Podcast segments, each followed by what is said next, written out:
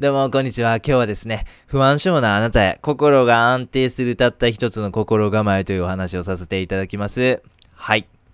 結論でございます。今、なすべきことに集中しましょう。はい。不安を抱えていらっしゃる方たくさんいらっしゃるとは思うんですけども、今、なすべきことに集中する、この考え方、そしてこれを実行することによって不安は解消できるんですね。はい。では早速内容を見ていきたいなと思います。はい。生きていると不安ってどうしても発生してしまいますよね。はい。まあ、例えばいろんなものがあるとは思うんですけども、はい。まあ、例えば老後とかね。まあ、老後、年金受給いつになんやろうと。まあ、そういうこともね、考えてしまったりしますよね。はい。あと、なんかこうね、あのー、仕事もどうなんだと。まあ、仕事ね、今コロナショックでリストラとか増えてるけど大丈夫かなとかね、行動も結婚生活、政治、経済、戦争もいろんなものがね、不安としてあります。まあ、ね、そもそもこう、なんで不安って生まれるのかということをちょっと考えていきたいんですけども、不安とは何か、まずはその定義を見ていきましょう。はい。未来に直面しなければならない課題があるとき、その内容が明確でないため、十分な対処ができないでいる感情ということが不安なんですね。はい。つまりなんですけども、これ、課題があるけど対処できていない状態。これが不安なんですよね。はい。じゃあ、対処すればいいじゃないかと。え？不安？それめっちゃシンプルな解決方法あるやんけと。そんなお前、未来に課題があんねやろ？やらなあかんことがあんねやろ？それができてへんから不安になるんやったらもうそれ対処したらええやないかと。それ解決したらもう、それで不安なんかもう消えるやんけと。はい。もちろんそうなんでございますが、中にはですね、こう対処できない問題も多くありますよね。子供が交通事故にあったらどうしよう。これはね、もう親御さんならもう本当に考えることだと思うんですけども、もちろんできることもあります。子供に例えばなんかね、反射する傾向のなんかこう、ワッペンかなんかわかりませんけど、こうつけてね、歩かせるとかね。あの、例えば日頃から交通ルール、交通マナーについて教育するとか、まあそういうことにすることによって、事故に遭う確率は下げることができます。しかしですね、例えばタイミング悪くですね、飲酒運転の暴走時じ、自動車がですよ、あの、その子供にぶつかってくる。これはいかんともしがたいですよね。これどうしようもないことがあるんです。もう運というか、もうこればっかりはどうしようもないということがあるんですよね。コロナウイルスに関してもそうです。コロナウイルスにかかるの怖いな。まあ日頃からしっかりこうアルコールで消毒して手洗いうがいを徹底しよう。もちろんそれで感染のリスクは下げることはできますけども、でもゼロにはできないですよね。どうしても何をしてもかかってしまうときはかかってしまうものです。保育所に子供預けられるかな？これもた、もちろんそれは、えっ、ー、と、まあ、努力とかね、そういう風なリサーチするとか、しっかりいろんなこともできますけども、結構運というか、あと行政の努力というか、まあ、いろんな要因が関わってきて、預けられへんこともあります。株式のね、暴落とかもあると思うし、仕事を失うとか、まあ、そういう風な不安もありますけども、まあ、世の中にはですね、対処できることもあるけど、できない不確定なこともあるんです。ってことは、不安は100%消えることはないということなんですよね。はい。これを踏まえまして、この不安っていうこの負の感情に対してどういう風に対処するのがいいのか。これ仏教が答えになるなという風に思うんです。はい。それをちょっとご説明します。まずはカルマの法則ということを知ってください。はい。カルマの法則をめちゃめちゃシンプルに言いますと、やったことが自分に変えるという考え方でございます。例えば、人に良いことをすれば人から良くされるということですね。例えば、道を教えてあげれば将来人からまた道を教えてもらえると。人にいいアドバイスをしてあげた。そしたら人からまた将来アドバイスを受けるということですね。はい、逆のこともあります。人を殴ってしまったら人から殴られる。人に悪口を言ったら人から悪口を言われる。はい。これが、まあ、カルマの法則なんですね。もっとちょっと例えるならば、ニュートンの作用反作用の法則っていうのをご存知の方も多いと思うんですけども、これがまさにカルマの法則なんです。はい。ゴムボールをちょっと想像してみてくださいね。僕も昔ね、お父さんにあのゴムボールで遊んでもらったんですよ。あのね、野球とかね、して、するときに、まあ、高級やったらね、ねそんな子供頭ボールぶつかったらもうほんま大怪我してしまいますから、まあゴンボールとかね、当たっても痛くないようなものでこうね、野球とかね、キャッチボールとかしてもらったことあると思うんですけど、そのゴンボールですね。はい。このゴンボールを思い、えー、起こしていただきたいんですけども、このね、ゴンボールをね、あのーえっと、親指でですね、そのゴムボール真ん中ら辺ギューってちょっと押すところをイメージしてください。そしたらどうなるか。これはですね、ゴムボールを押したその親指に対してですね、その押した親指と反対側の方の力に同じだけの力がかかるということですね。これが作用反作用の法則なんです。簡単に言うと。はい。これを踏まえまして、人を助ける。これはゴムボールをギューって押したという状態ですね。そして人から助けられる。これはゴンボールの方からこの指に向かって逆方向に力がかかっている状態。はい。ゴムボールを押したら逆方向に同じだけ力が働くのと同じようにですね、えー、僕たちっていうのは、えー、いいことをすると、えー、その分だけ、えー、いいものが自分に返ってくる。これがカルマの法則なんですよね。つまりどういうことかというと、宇宙っていうのはプレーンな状態に戻ろうとする力が常に働いてるんですよね。はい。僕たち人間とかね、生き物っていうのは、生きている限り何かしら行動します。行動するということは、このプレーンな宇宙に対して何か影響とか変化をもたらすっていうことなんです。はい。その影響とか変化っていうものが生まれた時、宇宙はどうしようとするかというと、それを元のプレーンな状態に戻ろうとする力が働いてるんです。だから、いいことをすればいいことが返ってくる。悪いことをすれば悪いことが返ってくるということなんですよね。はい。このニュートンの作用反作用の法則という考え方を踏まえますと、ちょっとこのカルマの法則ね、分かりやすいと思います。はい。宇宙っていうのはカルマの法則で成り立っている。これが仏教の基本的な根本的な考え方でございます。カルマの法則。はい。もしあなたが仏教と、もしくは今の私の話を聞いていただきまして、カルマの法則を信じるんであればですよ。この衝撃の事実に気づくことになります。出来事はもうすでに決まってるということでございます。はい、もしね、あの、身の回りにお金持ちの人いらっしゃるかもしれません。もしかしたらあなたもお金持ちかもしれません。このお金持ちの人ってどういうことかと申しますと、これはですね、お金持ちになる原因、行動を過去にしたということでございます。だから、今結果お金持ちなわけなんですよね。カルマの法則に基づけば。だって、このお金持ちっていう結果っていうのは何か原因があるわけですよね。そしてカルマの法則を考えるんであれば、お金持ちになる行動っていうことをことによって、その結果今お金持ちになってるということでございます。はい。そしてモテてる人、これはですね、過去にモテる行為をしたということですね。か行動したということです。例えばわからへんけど、カリスマ美容師のね、ところでね、カットしてもらったとか、おしゃれな服着たとかね、何でしょう、なんかその、筋トレしてね、あの、筋肉隆々になったとか、スポーツ頑張ったとかね、お金持ちになるためにビジネス頑張って、いろんなことをした結果、これモテるっていうことになると思うんですけども、はい。あの、その、その今結果モテているということはですね、過去に何かそのモテるための原因となる行動をしたということでございますよね。はい。つまり、今の状態、お金持ちであったり、モテてたりとか、不幸であったり、モテなかったりとか、まあいろんな状態があるとは思うんですけども、その状態っていうのは過去の行いで決まっていると。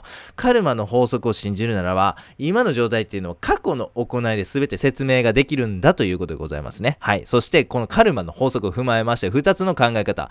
自分原因論とカルマ運命論というものが展開できますんで聞いてみてください。不安な状態にもしあなたがあるとすればですよ。それは不安になる原因、行動を過去にしたということですよね。さっきお金持ちの人がお金持ちになるために頑張って行動した結果、今お金持ちになっているのと同じようにですね、今あなたが不安な状態になっているということは、不安になるような原因、行動を過去にしたということでございます。はい。じゃあ結果、今あなたは不安を抱えているわけですよね。これある意味自業自得と言えませんか？あなたが感じているその不安っていうのは、どっからともなく出てきたものであったりとか、他人から押し付けられたものっていうものでないんです。これ、自分がその不安になるような行動、原因が、をしたからこそ今不安を抱えてるわけなんですよね。っていうことは自業自得なんですよね。不安の原因っていうのは偶然でも他人のせいでもない。過去の自分の行いのせいなんですよ。ってことは自分原因論ですよね。これは突き詰めて考えればもう仕方ないよなっていう風な考え方になるんです。不安になっても仕方ないと。だって自分が原因だからって考えるだけでちょっと前向きになれませんか？不安っていうこう得体の知れないこの嫌な感情ではなく、運命、カルマのこの法則に基づけばですよ。今不安が感じてるのは自分のせいなんだ。100%自分が原因でこの今の不安が生じてるんか。ほな、しゃあない。うん。じゃあちょっと前向きに捉えよう。これを考えられる。これが原因自分論でございます。はい。もう一つ、カルマ運命論ということでございます。仏教的な考え方で言いますと、この世のルールっていうのはカルマの法則なんですよね。おさらいすると、起こることは全て自分の行いが原因であり、そして起こることはもうすでに決まっている。これがカルマの法則ですよね。自分の行いによって運命、これから起こること、まあつまり未来ですよね。は決まっているということです。これから起こることっていうのは何か原因があって起こることですよね。その原因っていうのは自分の行動とか行いとか考え方とか、な、なんか口にした言葉、も全部それだけなんです。そのそれによって未来というものを形作られてるんですね。これがカルマの法則。そしてこの世のルールですね。で、このカルマの法則の考え方がありますと、これね、前提がもう生まれてくるわけなんです。前提は、運命は決まっている。はい。じゃあ、ちょっとこういう場面を想像してみましょう。不安が生まれたということですね。はい。不安が生まれた時に、まあ、それをね、あの、時間が経過すると、まあ実際にその不安の対象、原因となっているような出来事が起こるわけですよね、未来。そしたら、まあじゃあ例えば不安ね、えー、っと、何でしょう、受験に合格するかせえへんかみたいなことがあったとします。はい。で、まあ実際にそれでじゃあ試験日があって、そして結果発表、合格発表の日があるわけですよね。不安が生まれます。はい。合格するんかなせえへんのかなっていう不安がありますよね。これね、どっちかなんです、絶対。不安が的中するか、不安が外れるかどっちかです。不安が的中するっていうのは、えっ、ー、と、試験に落ちてしまうということです。不安が外れるっていうのは試験が合格するということですよね。はい。不安が的中する。これは、まあ言うたら不幸になりますよね。あの、せっかく頑張ったのに落ちてしまったら、まあこれは不幸になると。不安が外れる。これは不幸にならない。つまり試験に合格したから、まあハッピーになれるということですよね。はい。カルマに法則に基づけば、もうこれ最初から決まってるわけなんですよね。まあつまり言うたら、受験勉強頑張るとか、まあそういうふうな過去の行動によって、その、えっ、と、合格発表日の結果っていうのも決まっているということですよね。はい。不安になるということはすでに決まっている未来の結果を心配する行為ですよね。これね、意味あります？だってですよ。不安になろうが心配しようがもう結果決まってるんですよ。もしあなたが不安になることによって、未来の結果が良くなるんやったらもうどんどんどんどん不安になってね、心配しましょうよ。でも、不安になろうが、寝て過ごそうが、楽しく過ごそうが、仕事してようが、未来の結果ってもうすでに決まってますよね、カルマの法則からすれば。ってことは、心配することに意味ないじゃないですか。はい。カルマの法則を信じるんであれば、こういう考え方になるんです。未来は決まっているから、今不安になって将来を心配することに意味ないと。だから、不不安っていうものに対してもう関係なくなるんです。無縁になるんです。だってもうできることっていうのは今の行動を変えて今受験勉強頑張るっていうことですよね。そしてそれをやり終わったタイミングでもう未来っていうのは決まってしまったんです。じゃあそれに対して何か不安になって心配すること意味ありますか？それによって結果が変わるんやったらいいですけども変わんないです。もうその時点でもう結果決まってしまってるんです。だったらもう不安なんか意味ないんだからパスッと捨ててしまう。これがですね、できるようになるんです。カルマの法則を信じると。はい。これがカルマ運命論でございます。あの、どちらもね、あの、自分が名付けました。僕が名付けたんで、あの、ググってもらっても何にも出てこないんで申し訳ないんですけども。はい。はい。というね、この2つの考え方で結構ね、不安に対処できると思うんです。前向きに考えられるというか、不安を持つということの無意味さみたいなものが分かっていただけたかと思います。そしてですね、付け加えまして、お釈迦様の教えというものもちょっとここにリンクするんでご紹介しますね。今、この瞬間に集中すべしというお釈迦様の教えがございます。はい。これを、この心配とかね、カルマの法則にちょっと絡めてご紹介したいと思います。僕たちは今っていうものを生きてないんです。はい。過去と未来に心を奪われているからなんです。不安が生まれるということは未来に対する心配でしたよね。そして僕たちは過去も、えー、よくね、思い返してね、あの時良かったなとかね、あの時辛かったなとかいろいろこうね、心を奪われてるわけなんですよ。まあもちろん今を生きてます。でも、結構な部分を過去と未来に心を奪われてるわけなんですよね。はい。そうするっていうことは、僕たちは今は、今を真剣に生きているとは言い難い状況なんですよね。未来はないんです。なぜかというと、えー、まだ来てないからですね。はい。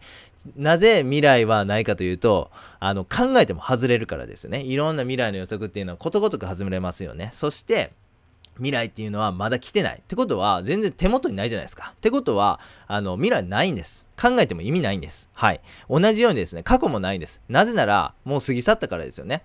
なぜなら、もう変えることはできないから。過去の記憶みたいなもの、過去の出来事を今から未来、今、現在からですね、何か操作できるか、これは普通はできないですよね。だから、ないんです。過去もないんです。過去もないもの、そういうないものに対して思い出ふけてもこれ意味ないじゃないですか。何もポジティブなこと起きないと。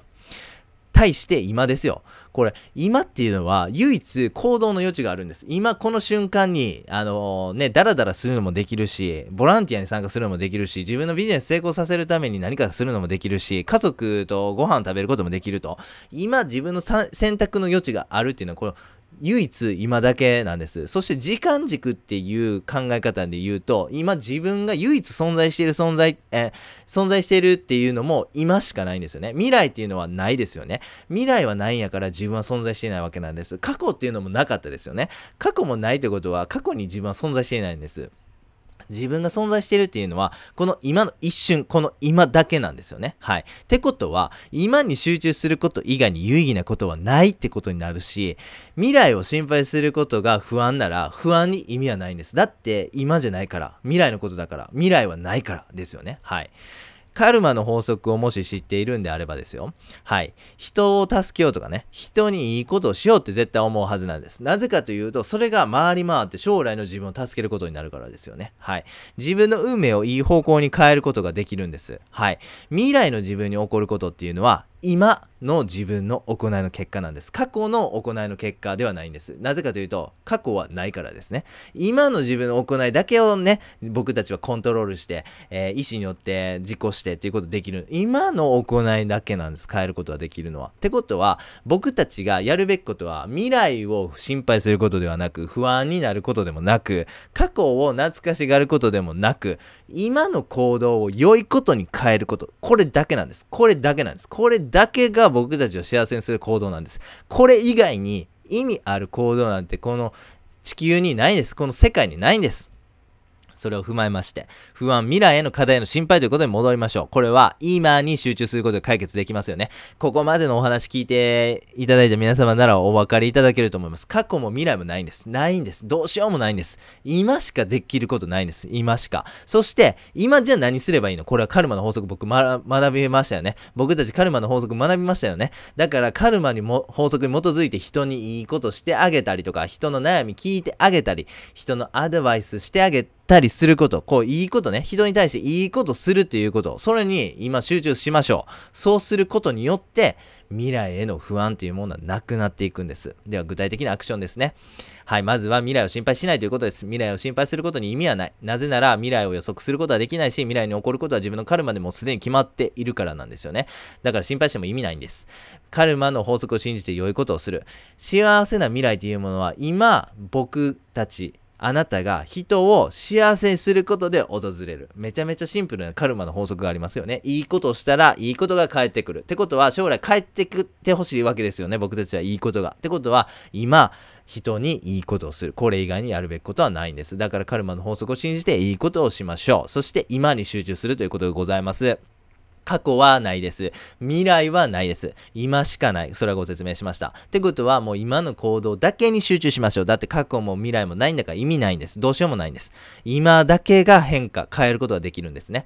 今の行動を良いことで埋めましょう。そうしたら、幸せな未来が来る。不安レスな未来が来る。ということでございました。はい。